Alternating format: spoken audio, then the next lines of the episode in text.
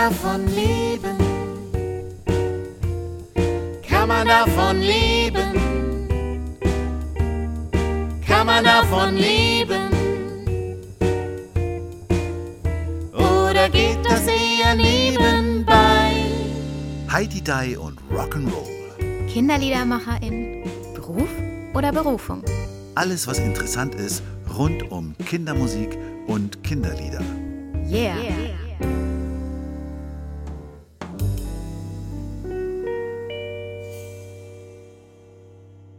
Hallo Lucia. Hallo Matthias. Hallo Thomas. Hallo Matthias, hallo Lucia. Schön, dass du da bist und schön, dass wir heute wieder diesen Podcast zusammen machen können. Ja, und wir sind immer noch in Berlin. Im Studio Team de la Cream Cool. von Ich und Herr Meier. Und wir haben auch immer noch den Gerion dabei, der uns an der Technik unterstützt. Und wir schicken immer noch die Info voraus, dass wir ja auch diesen Podcast letztendlich im Hinblick auf den Kinderliederkongress machen, der im Oktober 2023 in Hamburg stattfinden wird, vom 27. bis 29.10. Richtig? Und dass wir jetzt auch noch ein weiteres Tool sozusagen haben, mit dem wir auf diesen Kongress hinarbeiten. Wir haben eine Arbeitsgruppe, mit der wir uns regelmäßig treffen und daran könnt ihr jetzt auch teilnehmen. Dafür geht ihr einfach auf unsere Homepage. www.kindermusik.de Dort findet ihr einen Button und da könnt ihr draufklicken und euch direkt anmelden zu unseren Zoom-Meetings. Ihr bekommt dann von mir eine Einladung und könnt dann dabei sein. Wir haben uns jetzt für, für alle Meetings immer so Themen vorgenommen, die dann speziell ja, den Dis Diskurs eröffnen in Richtung Kongress.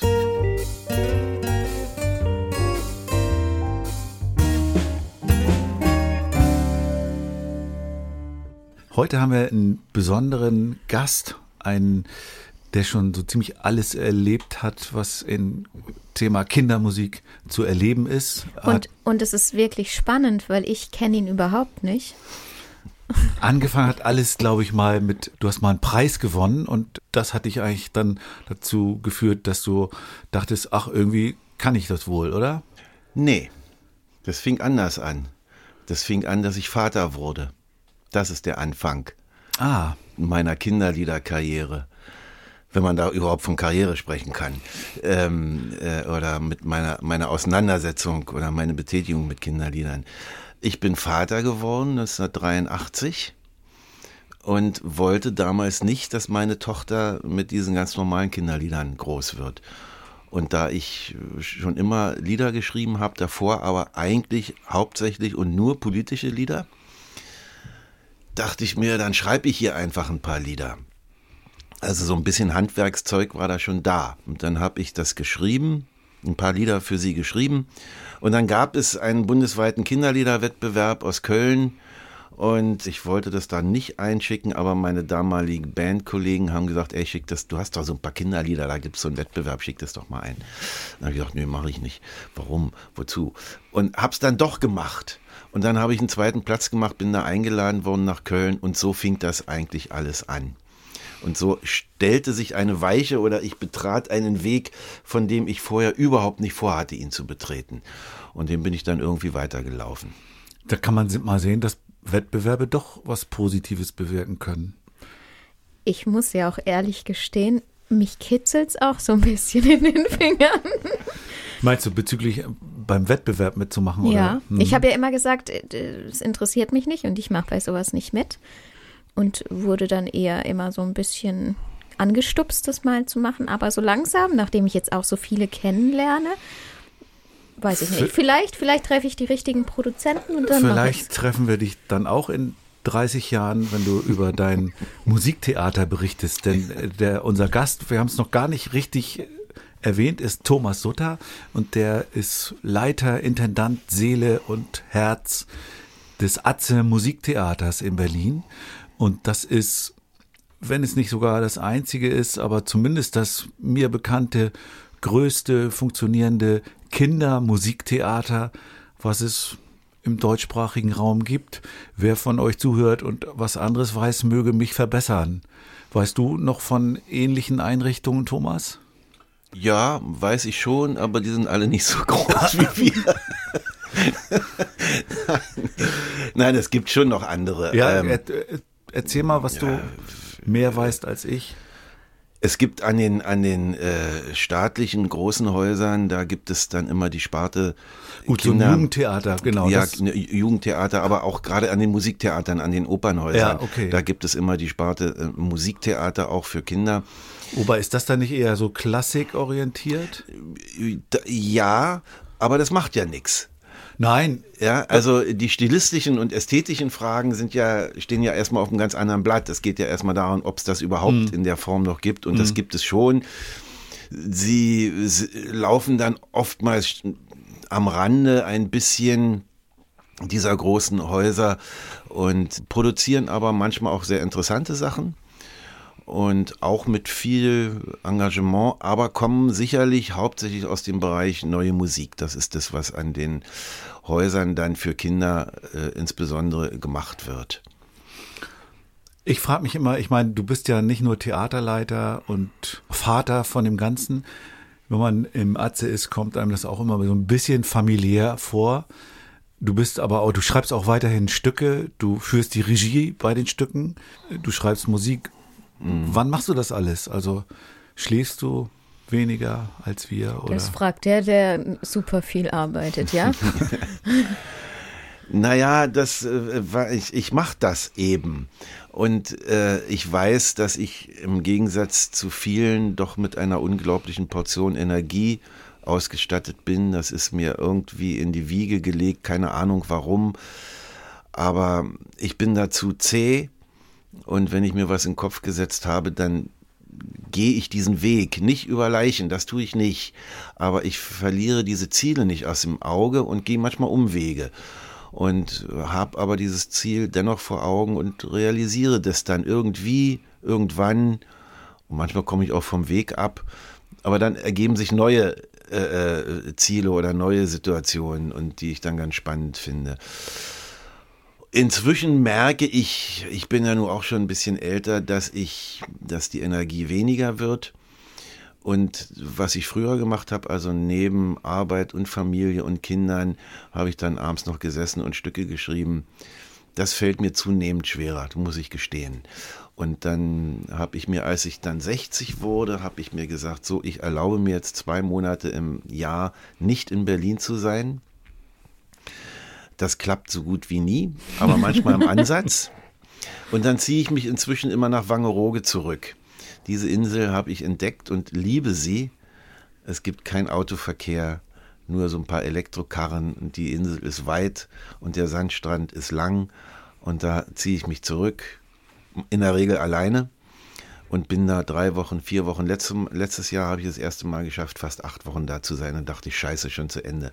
Ich würde eigentlich noch lieber noch viel länger hier bleiben wollen. Und da schreibe ich dann. Aber eben nicht nur äh, äh, Theaterstücke oder das Liederschreiben ist äh, ein bisschen, kommt ein bisschen kurz, aber ich schreibe Romane, ich schreibe Geschichten ähm, und versuche noch das zu realisieren, was ich noch alles im Kopf habe.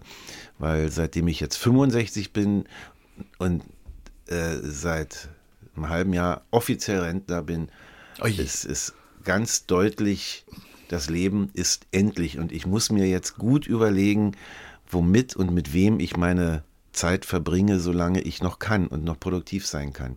Und da gibt es noch viele Sachen, die ich machen möchte. als ich so angefangen habe, das war vielleicht zehn Jahre nach dir, da bin ich noch so durch Kindergärten gezogen und habe auch noch äh, Songs von, äh, von Leuten, die mir so vor die Flinte kamen, gesungen mit den Kindern. Und ein großer Hit, den ich immer in, bei diesen Kursen gesungen habe, war Oma Nolte von, von dir eben. Das war ja eins deiner früheren Werke. Ja, das war eins meiner früheren Werke. Ist mir nachts im Bett eingefallen. Aber in der Tat, war wirklich so. Weil ich überlegt habe, ich muss irgendwann, ich hatte keine Mitmache- und Mitsingenlieder und dachte ich, ach, eins würde ich schon gerne machen. Und dann fiel mir dieses Lied nachts ein und das äh, war dann schnell aufgeschrieben und schnell gemacht. Und ich habe irgendwann mal vor 10, 15 Jahren mal überschlagen, mit wie vielen Menschen ich dieses Lied zusammen gesungen habe. Und es war locker eine halbe Million, Ja. Leute, mit denen ich das Lied gesungen habe. Oma Oma Nolte, Oma Nolte kam und holte, kam und holte. Einen Wibbel-Wabbel-Wapp, einen Wibbel-Wabbel-Wapp, einen Zwickel-Zwackel-Zwack, einen Zwickel-Zwackel-Zwack, einen Zwiebel-Zwabel-Zwom, einen Zwiebel-Zwabel-Zwom, einen alten Luftballon, einen alten Luftballon. Aber ich würde noch mal ein bisschen gerne auf dieses Musiktheater eingehen, weil ich kenne es ja nicht. Und bei mir in der Umgebung gibt es sowas nicht, so viel ich weiß.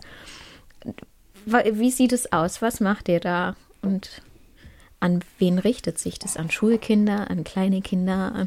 Du hattest ja uns vorgestellt als, vorgestellt als Kindertheater.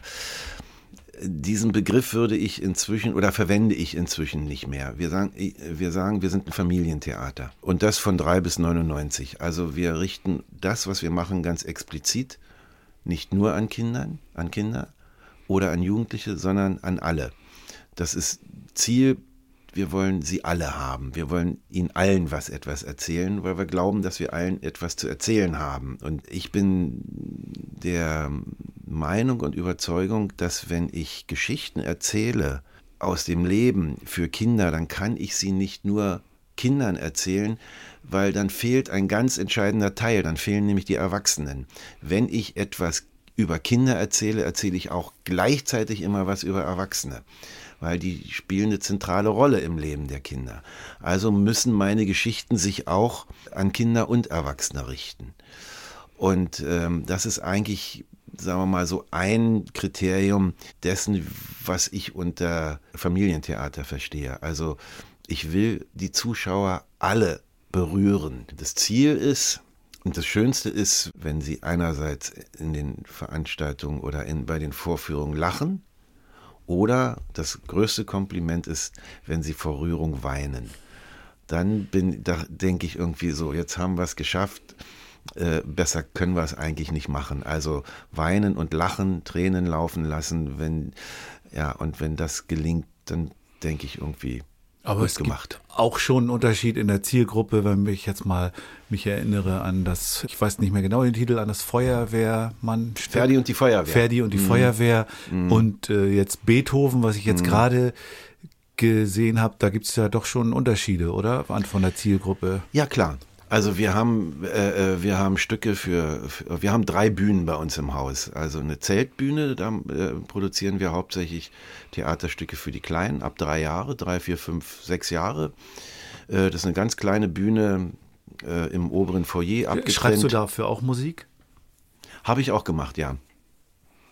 So Oma Nolte-like dann Nee, eher? nee, das ist auch immer integriert in die, in die, in die Theaterstücke, Ja. in die entsprechenden Theaterstücke, weil also jedes Theaterstück, jede Erzählung fordert seine eigenen äh, Musiken und seine eigenen Lieder und die zu finden und zu treffen, was braucht dieses Stück denn an Musik und an, an gesungenem Text, äh, das ist speziell. Also, heißt, ihr schreibt fast alles selber, was ihr zeigt? ja, ja. Eigentlich nicht fast alles, sondern alles. Alles? Ja. Alles? Ja. Wow, das ist ja ganz schön Und viel schreibst Arbeit. eigentlich alles du? Äh, nein, nicht mehr. Es gibt einen Kollegen bei uns im Haus, den ich sehr schätze, der auch schon ein paar Jahre bei uns ist. Und der hat ähm, jetzt für unsere neueste Produktion, ich heiße Vincent und ich habe keine Angst, ein Stück über Mobbing mit Tanz gerade aufgeführt. Da hat er die Songs geschrieben. Er hat sie auch bei zwei, drei anderen Stücken geschrieben und der Junge kann das. Das ist wer? Das ist Ilja, Ilja Pletner. Ursprünglich aus der Ukraine kommt und äh, lebt hier in Berlin, hat hier an der UDK Schauspiel studiert und kam irgendwann mal so etwas verbiestert zu uns und, oh ja, ich spiele mal eine Saison bei euch. Äh, klar wollte der kein Kindertheater machen, frisch als Abgänger und Absolvent äh, von der UDK oder von der Hans Eisler, glaube ich, hat er sogar studiert. Aber der ist bei uns geblieben, weil der den normalen Theaterbetrieb eigentlich nicht ertragen würde. Und er findet bei uns eben ein Betätigungsfeld einerseits als Schauspieler äh, und dann auch als Musiker und als Songschreiber. Und das, äh, der hat Talent äh, äh, zum Songschreiben. Was unterscheidet euch dann zum normalen Theaterbetrieb, wenn du sagst, dass er das nicht so ertragen würde? Na, der normale Theaterbetrieb ist unglaublich hierarchisch strukturiert.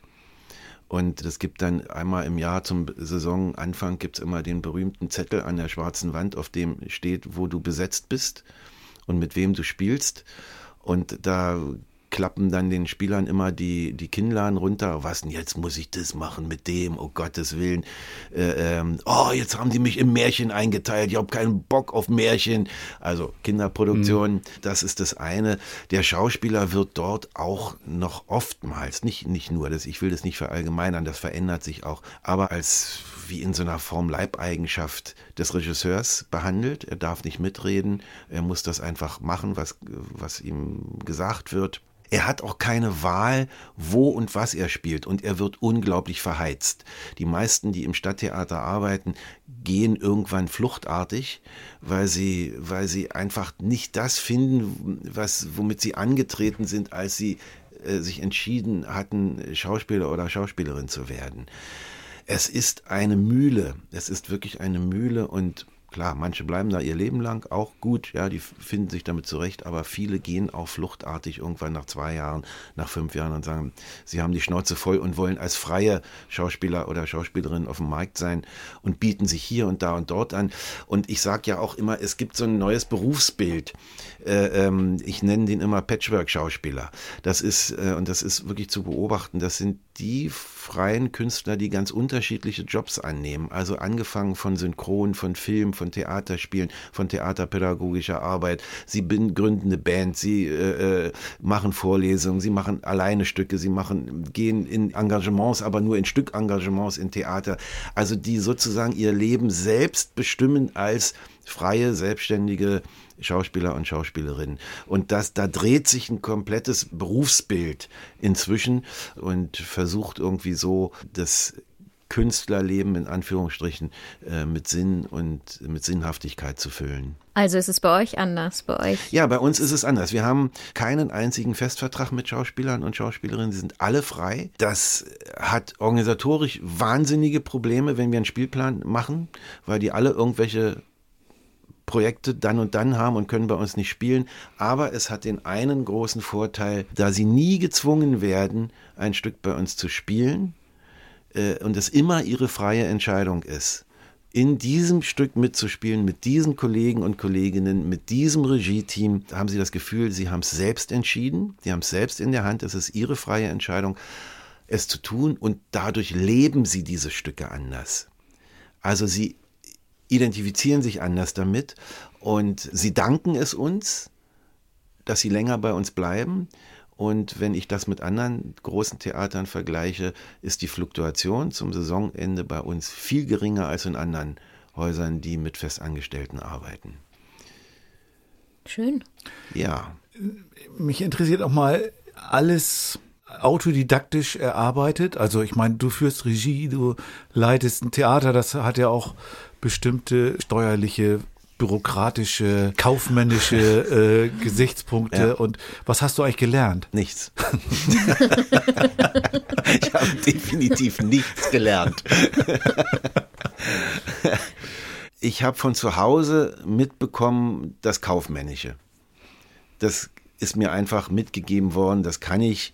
Ich kann zwar keine Bilanz lesen, aber das ist auch nicht nötig. Aber ich kann mit Geld umgehen, ich kann Geld zusammenhalten, ich kann kalkulieren und ich kann und ich weiß, ob ich Geld in der Tasche habe oder nicht. Das weiß ich einfach.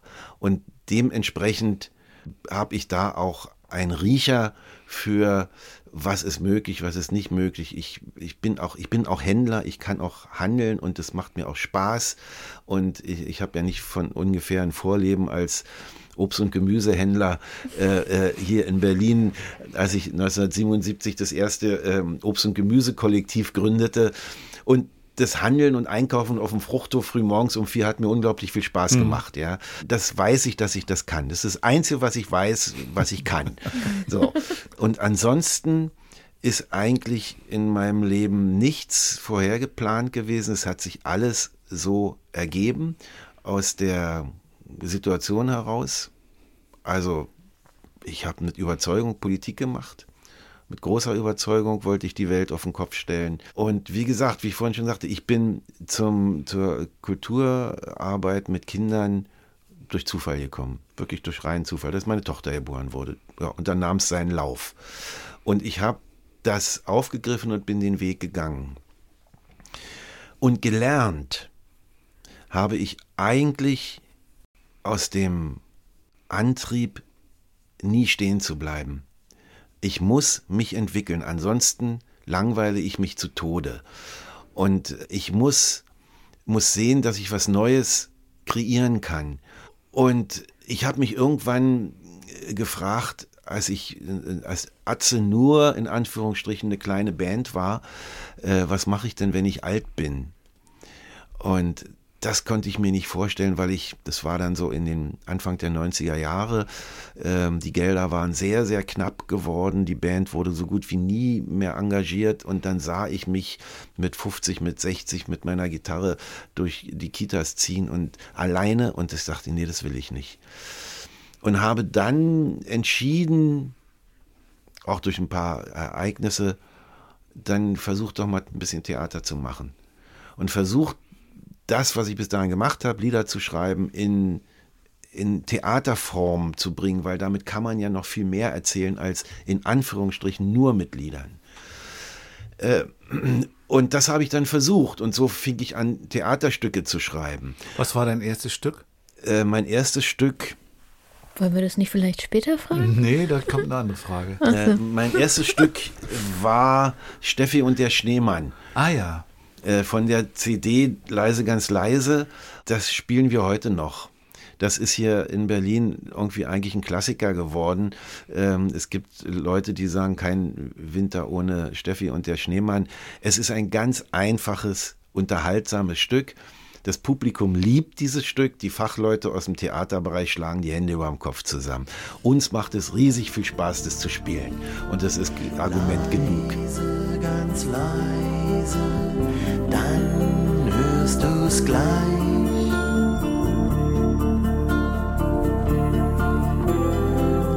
Manchmal wach ich auf in der Nacht und schau zum Fenster hinaus.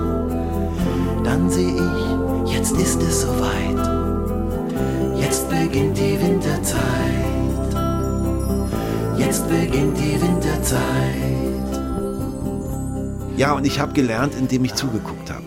Ich habe ja weder eine Schauspielerausbildung, ich, noch habe ich Regie studiert. Ich habe den, mit denen ich dann als Atze so langsam zum Theater wurde, ich habe den Leuten unglaublich zugeguckt, was die machen, wie sie es machen und äh, habe mich peu à peu daran wieder weiterentwickelt. Du hast das Stück Steffi und der Schneemann, das hast du dann mit deiner Band aufgeführt oder wie hast du das gemacht? Ja, ich habe das Stück geschrieben und dann haben wir äh, ein bisschen Geld vom Senat bekommen und das war klar, wir machen jetzt daraus ein Theaterstück. Dann haben wir eine Regisseurin engagiert und eine Bühnenbildnerin, eine Kostümbildnerin. Dann haben wir angefangen zu proben und dann haben wir das Stück aufgeführt. Und dass ihr alle als Nicht-Schauspieler oder Ja. hattet ihr auch Schauspieler dabei? Nein, hatten wir nicht. Wir waren die Band. Ja, und äh, das ist natürlich, ja, das war eben, so war Atze eben. Wir hatten unseren Charme da. Die Musiker haben sich geübt, so wie ich auch, im Schauspielern. Und der eine hat ein bisschen mehr Talent gehabt, der andere weniger. Aber das war scheißegal. Wir haben das einfach angefangen und die Leute haben dieses Stück geliebt. Das ist, und so hat sich das entwickelt, ja. Und, und natürlich habe ich dann irgendwann mal angefangen zu gucken, ja, was ist denn Schauspiel eigentlich, ja, das zu begreifen. Äh, äh, und ich hatte Glück, ich hatte dann 1998 mit einem also für mich fast ein Lehrer, also ein ganz wichtiger äh, Lehrer, der Regisseur Peter Lange, als wir die eine Woche voller Samstage gemacht haben, ja, was ich gar nicht machen wollte, das Stück, aber wir haben es dann doch gemacht und er hat gesagt, du spielst den Taschenbier. Ich gesagt, nö, doch, du machst den. Kann ich nicht, doch, kannst du. Und dann haben wir geprobt und der hat mich so dermaßen getriezt. Das war noch so, so ein autoritärer Typ, äh, äh, der den Schauspieler wirklich gescheucht hat. Und der hat aus mir so viel rausgeholt, dass ich das erste Mal für mich begriffen habe oder angefangen habe zu begreifen, was Schauspiel eigentlich ist. Also wo es herkommt, was, was man dafür braucht. Und da hat er bei mir einfach Energien äh, ähm, freigesetzt und ein Bewusstsein freigesetzt, was ich dann weiterentwickeln konnte.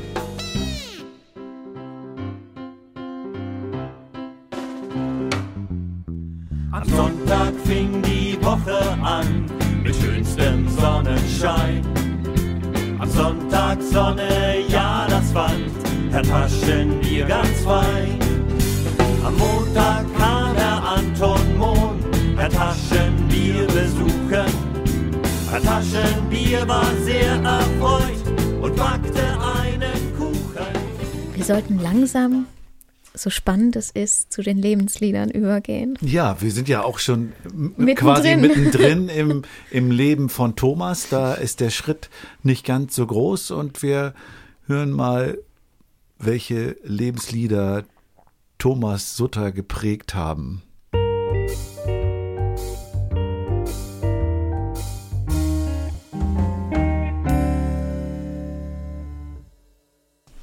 Es geht weiter mit den Lebensliedern von Thomas Suter. Ich fange mal mit. Ich mache es mal chronologisch. Das älteste Lied, was du ausgewählt hast, stammt aus dem Jahre 1838. Und Welches war das? das heißt, auf einem Baum ein Kuckuck saß. Ja, okay. Mhm. Inwie inwieweit hat dich das geprägt? Das hat mich im Nachhinein geprägt. Weil ich habe das Lied als Kind natürlich gerne gesungen. Hat Spaß gemacht, das Ding zu singen. Aber als Kind habe ich das Stück ja, den, den Inhalt nicht verstanden. Ich habe nicht verstanden, was das Lied erzählt. Und das ist ja immer etwas, was wir als Kinderliederschreiber oder Schreiberinnen ja immer äh, denken, dass Kinder die Lieder auch inhaltlich verstehen müssen. Ja, und deshalb kommt es ja dann manchmal auch zu sehr einfachen Liedern. Ähm, aber dem ist nicht so, habe ich daraus gelernt, weil alleine das Lied an sich, durch, wenn man sich das als Kind merkt und damit groß wird, die Wirkung auch erst viel später haben kann. Dass ich als Erwachsener kapiere, was mir in diesem Lied erzählt wird. Und dass dieses Lied so wunderbar den Kreislauf des Lebens erzählt und vor allem aber auch, dass nach der Katastrophe es immer wieder neu losgeht. Der Kuckuck wird erschossen und im nächsten Jahr ist er wieder da. Und da kann keiner was gegen tun. Kein Jäger und kein anderer Bösewicht und kein Kriegshetzer oder sonst was. Ähm, es, das Leben geht immer weiter. Und diese Botschaft habe ich als Kind irgendwie in, mit mir getragen, in mir getragen. Irgendwo im Kopf, im Herzen, in der Seele, irgendwo. Und als Erwachsener ploppte es auf und dachte, ach, das erzählt das Lied. Wunderbar, wie schön ist das. Na, es, wird ja auch noch äh, als, als Revolutionsparabel verstanden eigentlich. Ja. Es ist ja auch so ein Vormärzlied 1848 Aber ich gewesen. finde find ganz interessant, weil es gibt ja immer wieder Diskussionen, die sagen, dass man dieses Lied heutzutage nicht mehr singen soll. Gibt es? Ja. Wer erzählt denn sowas? Doch, das wird so in Musikpädagogikkreisen kommt es schon immer wieder Dann vor. haben die das Lied noch nicht verstanden. Weil ich finde das Lied total genial. Ja, Und, äh, ja. Also, äh, Ja. ja. ist gut zu wissen. Kuckuck, Kuckuck, Kuckuck, Kuckuck, Kuckuck, Kuckuck, Kuckuck. auf einem Baum ein Kuckuck. Simsalabim, bamba, saladu, saladim, auf einem Baum ein Kuckuck saß. Da kam ein junger Jäger, Simsalabim, bamba, saladu, saladim, da kam ein junger Jägersmann. der schoss den armen Kuckuck. Simsalabim, bamba, saladu, saladim, der schoss den armen Kuckuck tot. Ja, dann springen wir fast 150 Jahre weiter nach 1968. Und da habe ich hier So soll es sein, so wird es sein. Ja, Biermann. Von Wolf Biermann. Ja. Ja, Wolf Biermann hat sich äh, in mein Herz gespielt. Ich fand es so fantastisch, wie der Mann Gitarre gespielt hat, wie der seine Lieder begleitet hat.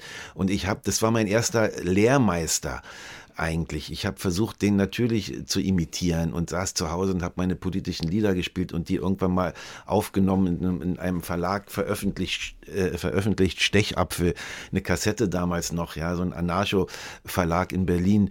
Und ähm, ich bin da über das Griffbrett gerannt wie ein Bekloppter und habe dazu gesungen, politische Lieder und, ähm, äh, äh, und habe eigentlich immer davon geträumt, ich möchte auch so so Lieder schreiben wie Biermann. Und äh, also die Mischung aus Poesie und, und politischem Anspruch und politischem Statement, das hat mir unglaublich gut gefallen. Und die Kraft, wie er interpretiert hat, die Kraft, wie er gesungen hat, die Klarheit seiner Worte und auch die Art seines Gitarrespielens von leise zärtlich bis wie ein Maschinengewehr, das hat mir imponiert. Dieses So soll es sein ist ja auch, weil du sagst, die, die Klarheit seiner Lieder hat ja auch, da steckt ja auch viel Verschlüsseltes drin, Ja. oder? Es ist ja, noch ist so. richtig. Ich habe einige Strophen, ich habe, äh, als ich das aufschrieb, habe ich mir die Strophen nochmal durchgelesen. Ich gesagt, einige Strophen verstehe ich immer noch nicht, aber ein paar finde ich richtig gut.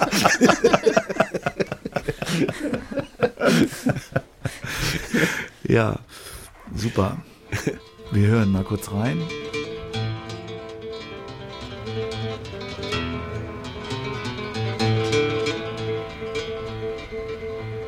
Und Frieden ist nicht mehr nur ein Wort aus Lügnerschnauzen für Massenmord. Kein Volk muss mehr nach Frieden schreien. So soll es sein, so soll es sein, so wird es. Übrigens habe ich äh, jetzt festgestellt bei der Recherche, es gibt von, von Auf einem Baum ein Kuckuck saß auch eine Aufnahme von Rio Reiser. Und der kommt jetzt ins Spiel, wenn ich hier Ja. Mein Name ist Mensch lese. Tonsteine Scherben. Ja. 1971. Da gab es zwei, glaube ich, habe ich aufgeschrieben von Tour. Ja, genau. Du hast dann noch äh, Keine Macht für niemand. Ja, das ja, kam ein ja, Jahr ja. später. Naja, ich bin 1970 politisiert worden. Und 1970 hier in Berlin, wie das so schön hieß, der, bist du schon politisiert? Ja, bin schon politisiert. Heute würde man sagen, bist du schon geimpft? Nein. Also als Rückblick, es gab ja damals so die Auseinandersetzung in der Nachstudentenzeit, die ganzen K-Gruppen, die sich gebildet haben, also diese, diese kommunistisch-leninistischen Parteien, KPD, KPDML, KB und wie sie alle hießen. Und ich bin da auch, natürlich bin ich da reingeraten und ich weiß nur noch, ich saß irgendwann mal in so einer Kapitalschulung und da stand so ein, so ein jungscher Kerl, der war vielleicht drei Jahre älter als ich, also war er 18 oder 19 in so einem, so einem Ernst Thälmann Aufzug und las mit uns das Kapital. und ich habe kein Wort verstanden und dachte, was ist das für ein Scheiß? Ich verstehe das nicht und dieser, dieser Gnom da vorne mit der Schiebermütze und dem Ernst Thälmann-Look, das ist nichts für mich. Und dann machte der immer auf einen auf streng und auf Disziplin und da hatte ich überhaupt keine Lust drauf. Und, äh, und dann habe ich äh, die schwarzen Bücher entdeckt, irgendwann so mit 16, 17 vom, vom Karin Kramer Verlag, also die ganze Anarcholiteratur. Und das hat mir sofort aus der Seele gesprochen, dass also die Gesellschaft nicht von oben nach unten organisiert ist, sondern von unten nach oben, also basisdemokratisch. Der ganze humanistische Anspruch, insbesondere von, von, von Peter Kropotkin, wenn du mich fragst heute, sage ich immer noch, ist das eigentlich das, woran ich mich festhalte. Also wenn es überhaupt eine Ideologie gibt oder eine Lebenshaltung. Das hat was sehr, der, der Anarchismus hat was sehr Humanistisches und kaum eine andere Weltanschauung ist so im Wort diffamiert worden wie der Anarchismus, ja. Weil Anarchie hat nichts mit dem zu tun, wie es im allgemeinen Sprachgebrauch eigentlich äh, äh, benutzt wird.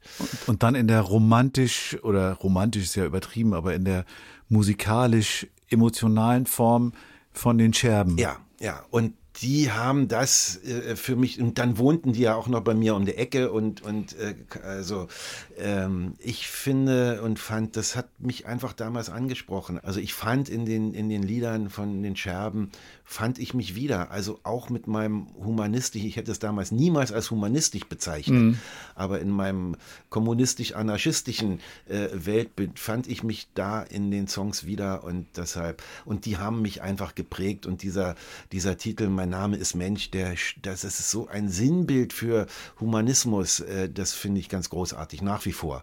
Also und das merke ich immer wieder, wenn ich den Text äh, lese oder das, ich höre das Lied ja kaum noch, aber wenn ich es dann mal höre, sage ich, genau, das ist es. Ich habe viele Väter und ich habe viele Mütter. Ich habe viele Schwestern und ich habe viele Brüder. Meine Väter sind schwarz und meine Mütter sind gelb. Meine Brüder sind rot und meine Schwestern sind hell. Ich bin über 10.000 Jahre alt Und mein Name ist Mensch.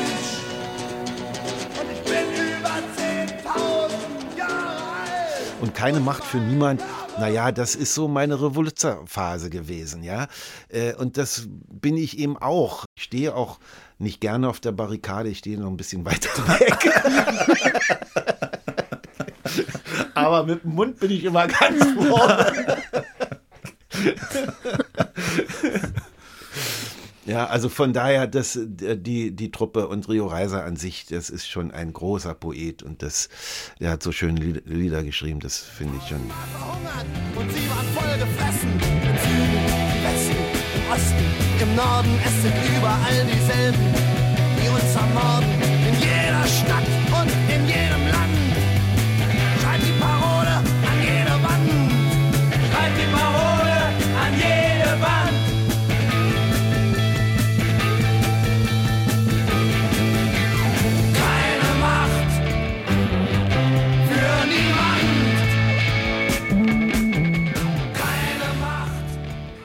Ja, und dann habe ich noch Sacco und Vanzetti, also äh, Ah ja, Here's to You ja, ja. von Joan Baez und Ennio Ja. Morricone.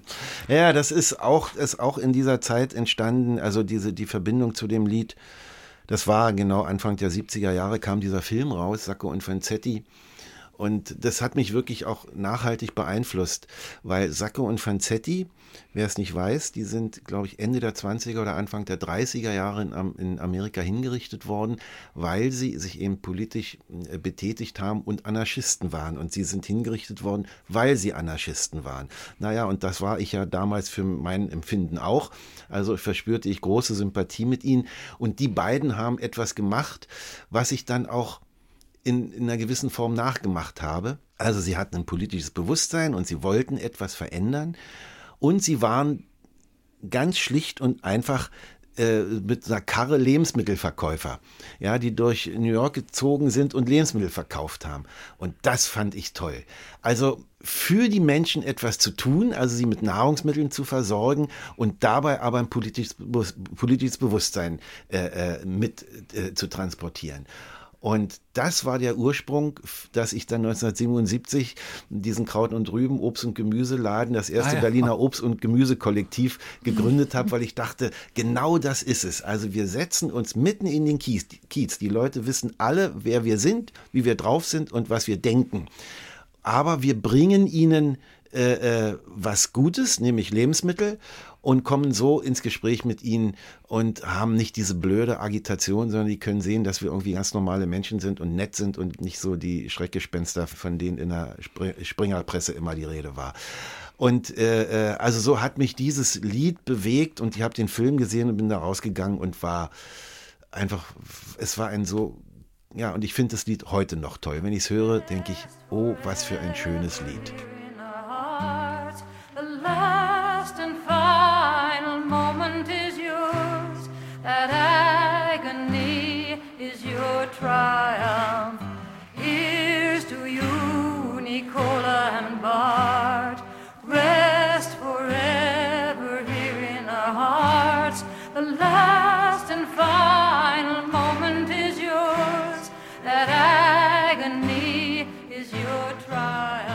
Würdest du sagen, findet sich das dann in deinen Kinderliedern wieder? Du hast ja vorhin schon geschildert, der Antrieb war erstmal da, du wolltest nicht, dass deine Tochter mit den herkömmlichen Kinderliedern aufwächst. Und sind die, ist da, steckt da Anarchie drin? Ich hoffe. also bei Oma Nolte schon ein bisschen äh, Wortanarchie. Ja. Ähm, dann natürlich äh, der, Affenkaffe. Ich weiß gar nicht, ob du den kennst oder ob ihr den kennt. Der Affenkaffe Nuva mit dem Dedel Didel Dong. Und dann stürzt das Hochhaus zum Schluss Ja. ein. Ja, Der knabbert ja so gerne am Beton. Los geht's! Der Affenkoffe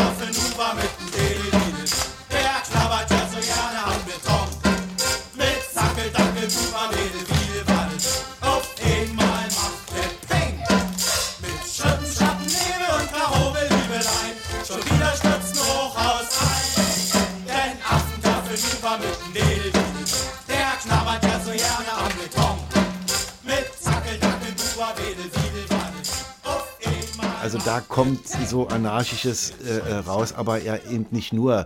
Das geht, ging ja nicht nur um Anarchie, äh, es ging um politisches Bewusstsein.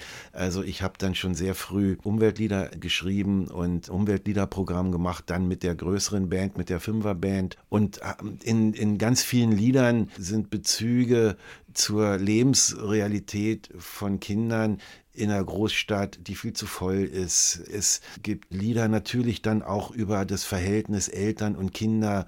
Also wenn du so willst, ich erinnere mich jetzt kurz an ein Lied, um äh, dass Kinder immer in den kleinen Zimmern wohnen mussten. Ich glaube, das ist heute auch immer noch so und die Eltern die großen Zimmer hatten und die Kinder in den kleinen Zimmern. Also das, das ist ja auch ein etwas Politisches.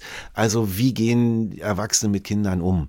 Ja, also das ist ein breites Spektrum und irgendwann entdeckte ich dann auch, auch für mich, dass das Leben von Menschen eben mehr ist als nur Politik, sondern dass es ähm, hinter den Menschen immer Emotionen, Gefühle gibt und soziale Probleme im Ursprung der Familie, aus der sie kommen.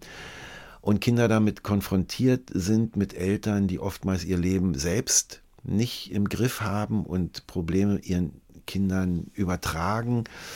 Und das ist ein sehr, sehr weites Feld, ähm, darüber zu schreiben und Lieder zu machen, ähm, wie es Kindern eben geht in dieser Welt, wie sie sich fühlen.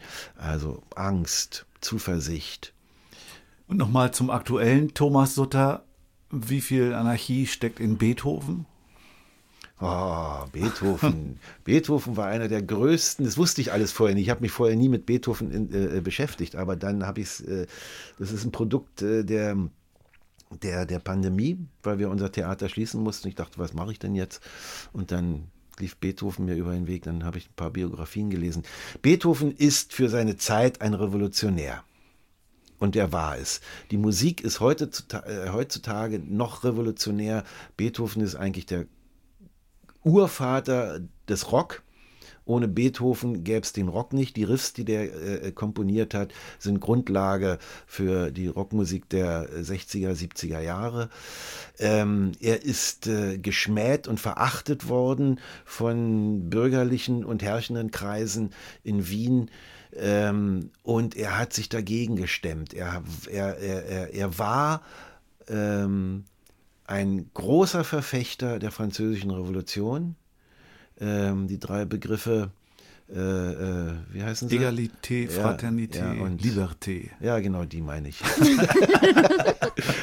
das hat er, das hat er in sich getragen, das hat er ähm, gelebt und ist aber dann auch daran verzweifelt, äh, einerseits wegen seiner Taubheit, andererseits aber auch, weil er sich immer in Frauen verliebt hat, die aus den adligen Schichten äh, äh, kamen und die konnten ihn nicht heiraten, weil wenn sie ihn geheiratet hätten, hätten sie die Zugehörigkeit zu ihrem Stand verloren und das hätte wiederum die Familie der Frau nicht zugelassen.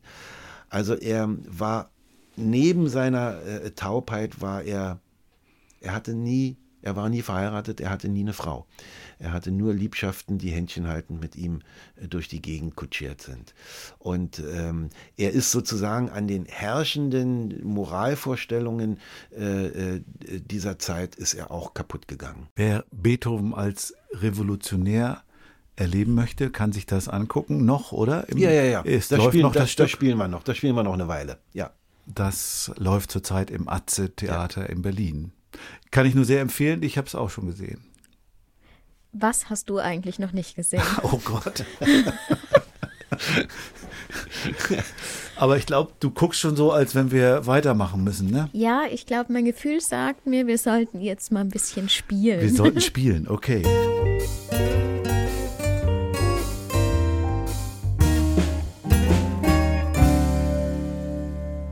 Dann darf Thomas jetzt vier Begriffe aus dem Beutel ziehen. Juhu. Oh. Thomas, wird es geschnitten oder? Nein. Nein. Geht, geht. Ach, du Scheiße. Brauchst du eine Gitarre, Thomas? Das könnte helfen. Ich gucke mir erstmal die Begriffe an. Okay. Wenn, wie, wenn mir die Worte nicht gefallen, darf ich tauschen? Ja. Das ist aber. Hat aber noch keiner gemacht. Ja, wir müssen den Dann bin ich der Erste. So, was hast du erwischt? Weiß ich noch nicht. Sommer. Sommer. Ja. Pinguin. Das passt ja gut zusammen. Sonne. Oh, Das ist ja Flugzeug. Ich flieg nicht mehr. So, und daraus soll ich jetzt ein Lied machen. Richtig, Ja. genau. Willst du eine Gitarre? Wir hätten hier eine. Ja, ja. lass den Ständer da. Ja, ich gebe mir Mühe. Die Gitarre wandert jetzt zu Thomas und der hat hier die vier Begriffe Sommer, Pinguin, Sonne und Flugzeug, die jetzt gleich in einem frisch entstehenden Song hier direkt im Podcast Ich bin gespannt. verarbeitet werden. Wie? Wir sind gespannt. Ja, ich auch. Flugzeug. Flugzeug, Flugzeug, Flugzeug flieg ich nicht mehr. Oder doch? Mit dem Flugzeug flieg ich, mit dem Flug, mit dem Flugzeug flieg ich in die Sonne. Ich glaube, ich blamier mich gerade. mit dem Flug, mit dem Flugzeug in die Sonne. Mit dem Flugzeug in den Sommer. Jetzt habe ich schon drei Begriffe. mit dem Flugzeug in die Sonne. Mit dem Flugzeug zum Meer. Mit dem Flugzeug in den Sommer. Das mach ich nicht mehr. Das mach ich nicht mehr. Naja, naja. Und dann? Einer fehlt noch. Ich weiß, der Pinguin. Das ist schon, die Verbindung ist schon irgendwie, die ist schon da. Also, Aber du willst ja nicht hinfliegen. ja, nee. genau. Der, der, der, Vielleicht kommt er zu dir. Nee, der kommt nicht. Nee? Nee. Oh. Der, der Pinguin kommt nicht zu mir. Da muss ich schon hin. Äh, dann laufe, dann laufe, dann laufe ich. Dann laufe ich durch den Sommer. Ah,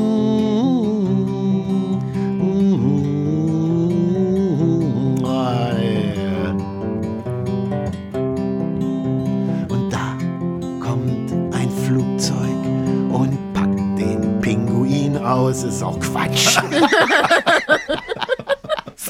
Ist egal, du hast es geschafft. gemacht. ich lasse es mal dabei bestehen. Dann kommt das Flugzeug und packt den Pinguin auf. Ja, ja, Vielen ja. Dank, super. Ja, Du hast es geschafft. immerhin. Und wir kommen schon. Zu unserem Fragebogen.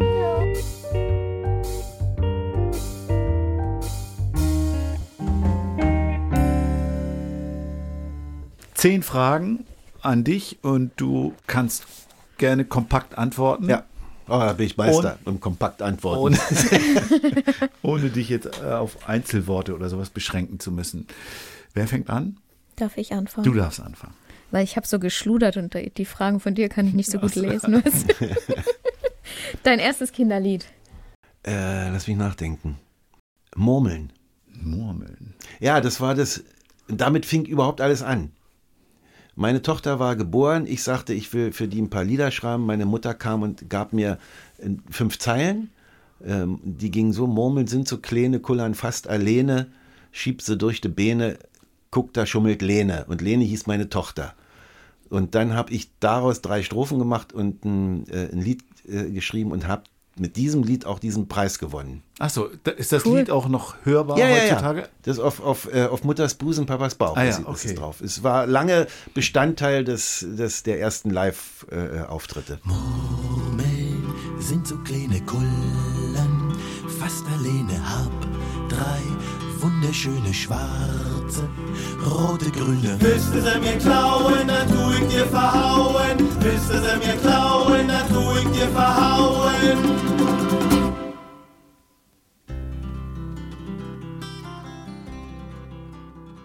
Was erwartest du dir vom Kinderliederkongress 2023? Es, äh, ganz ehrlich, ich habe darüber noch nicht nachgedacht. Ich weiß gar nicht, ob ich daran teilnehmen kann, aufgrund meiner, meines tollen Theaters. Wenn ich Du könntest einen Theaterworkshop anbieten. Ja, das ist, äh, das ging mir gerade durch den Kopf. Also wenn ich ja irgendwas ähm, für die Sz- Szene der Szene der der äh, Kinderlieder tun kann, dann würde mich das schon reizen, also diesen, diesen Weg, den ich gegangen bin, mal mit einigen, die es wollen, im Ansatz zu probieren bei so einem Kongress. Sagen, okay, Also du meinst richtig zu arbeiten, Ja, wie ja, du ja. erzählt hast von dem ersten Regisseur, der dich so getriezt Genau, hat, ja, ja. mal so auch Ja, dann ja, das ja. sozusagen ja, weiterzugehen. so- Gut, dass du den Satz noch beendet hast. Einmal so richtig zu arbeiten. Das könnte man auch falsch verstehen. Du bekommst 100.000 Euro. Was würdest du damit machen? Also ich glaube, ich würde es nicht für mich nehmen. Also das Erste, was mir einfällt, ich würde es irgendwo hin spenden. Sei es an jetzt im Augenblick Obdachlose, aber äh, äh, ich würde es irgendwo dahin spenden, wo Kinder es brauchen. Ja, ich, ir- irgendwie sowas. Aber ich würde es nicht für mich nehmen, das weiß ich. Über welches Thema würdest du gern mal ein Lied schreiben, was dir in deiner langen Zeit noch nicht gelungen ist? Ich weiß es nicht. Vielleicht über das Göttliche. Das Göttliche? Ja. Hast du da einen neuen Draht entdeckt? Äh, Ja, das ist äh, ja. Der, die, also das verfolgt mich schon lange. Also so als als gut erzogener Katholik lässt sich das ja ein Leben lang nicht los, ja. Ähm, aber die Begrifflichkeit, äh, die Definition, was ist das eigentlich Gott? Äh, äh, und dass das nicht so ein so ein Wesen da ist, was da oben sitzt, sondern und uns anguckt und sich alles aufschreibt. Äh, äh, ich hoffe, dass die meisten von uns jedenfalls so naiv nicht mehr glauben. Ich weiß aber, dass es viele Menschen gibt, die noch so glauben in dieser naiven Form. Aber die Frage, warum uns Menschen das Göttliche immer anzieht und was wir daraus ziehen und brauchen, die Frage finde ich schon spannend und interessant. Und äh, darüber mal ein Lied zu schreiben, das könnte ich, das würde, ja, das würde ich mir wünschen, habe aber gar keine Idee. Wenn du mich jetzt fragst, dann kannst du mir wieder vier Begriffe geben, die ziemlich, ja, Gott, und da kommt genauso ein Gestammel bei raus. Gut, es ist ja auch nicht Wangerooge hier. Ja. Stimmt, ja. Netzwerk Kindermusik bedeutet für dich? Verbindung zu äh, ganz alten Kollegen und Kolleginnen und der, der Genuss, mal nicht so eine, oh, wie soll ich sagen, ohne die Leute, äh, äh, also so eine verrückten Egomanen wie Schauspieler und Schauspielerinnen um mich zu haben. In welches Genre würdest du dich einordnen? Kleiner Nischenkünstler. Klein? Ja. Ja. Mit großem Theater. Ja, gut. Großes Theater, aber ähm, ich bin ein Nischenkünstler. Ich habe sowieso große Probleme, mich überhaupt Künstler zu nennen, weil das ist, wer sich heutzutage alles Künstler nennt, ich bin da manchmal ähm, doch verblüfft und ich würde mich freiwillig eigentlich nie als, äh, jetzt wenn du mich fragst, bist du ein Künstler, würde ich sagen, nö, ich mache meine Arbeit. Äh, ähm, und was das ist, müssen andere beurteilen, nicht ich. So, äh, und aber der Begriff, um mich zu definieren, würde ich sagen, ich bin Nischenkünstler. Es gibt andere, die viel, eine viel, viel größere Breitenwirkung haben und die einen anderen Weg gegangen sind und die auch eine andere Art Theater machen. Dazu ist die, die Art Theater, die ich mache, viel zu anspruchsvoll, als dass es so ein, ähm, als dass es so in die Breite gehen kann. Also man muss sich Atze schon speziell aussuchen. Äh, und und ähm, dafür haben wir es ganz gut gemacht. Ja. Was ist zuerst da, Text oder Melodie? Das ist ganz unterschiedlich. Also wenn ich Theaterstücke schreibe, ähm, mache ich es normalerweise so, dass ich während des Schreibens des Theaterstückes äh, keine Lieder reinschreibe. Aber beim Schreiben passiert es manchmal. Ich denke, hier muss ein Lied rein. Und dann schreibe ich einfach ein paar Zeilen hin. Ja. Und äh, ähm, manchmal verbinde ich die mit Melodie, manchmal auch nicht. Und dann, wenn das Stück, die erste Rohfassung fertig ist, und ich denke so, jetzt gehe ich an die Musik ran, dann nehme ich mir die Texte und dann kommen die, Mus- die, die, die Melodien, die Musiken dazu äh, und dann verändern sich die Texte auch und erweitern sich. Was ist deine wichtigste Fähigkeit, die dich befähigt, Kinderlieder zu schreiben? Ich glaube, Selbstbild und Außenbild, ja, das sind äh, zwei äh, große Unterschiede. Aber ähm, ich glaube, dass ich mein eigenes inneres Kind nicht vergessen habe, äh, dass ich ähm, weiß, wie ich mich als Kind gefühlt habe und wie ich Situationen erlebt habe und ich habe sie nicht verdrängt. Und kann daher, glaube ich, noch immer fühlen, ähm, wie Kinder sich heutzutage fühlen, weil das ist ja nicht großartig anders als zu meiner Zeit, weil es geht immer um die substanziellen Gefühle.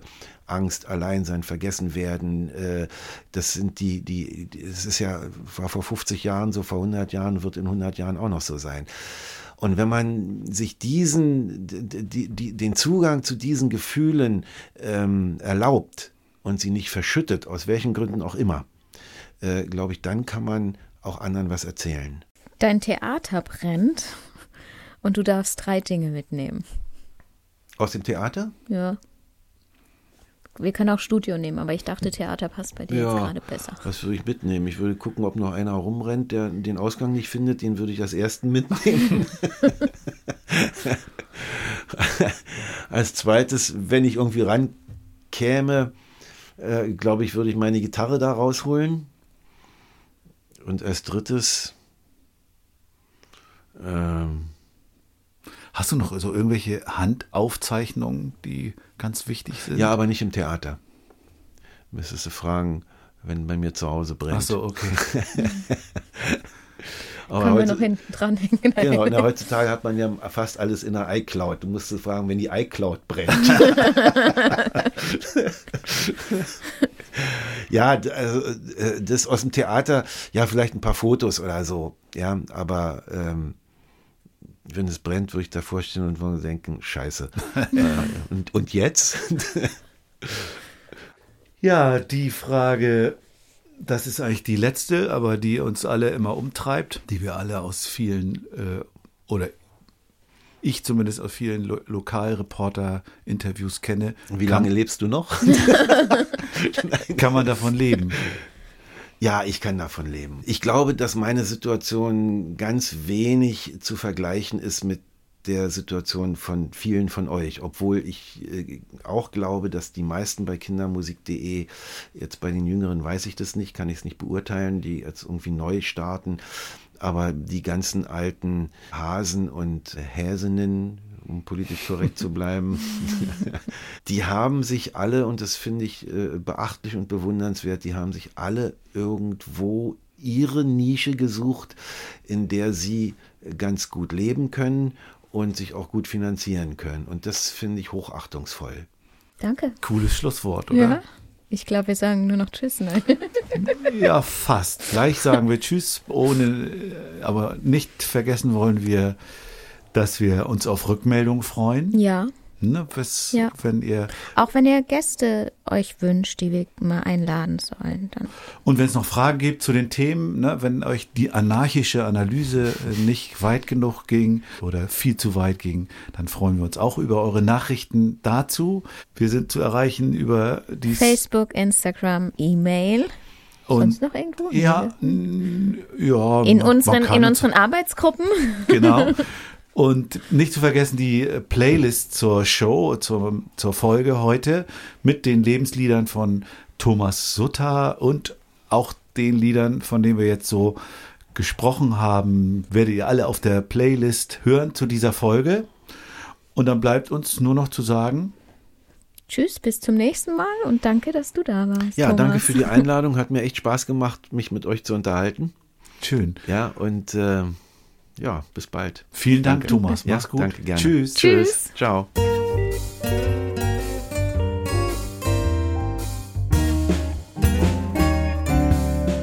Kann man davon leben?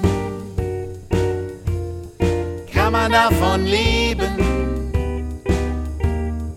Kann man davon leben? Oder geht das eher neben?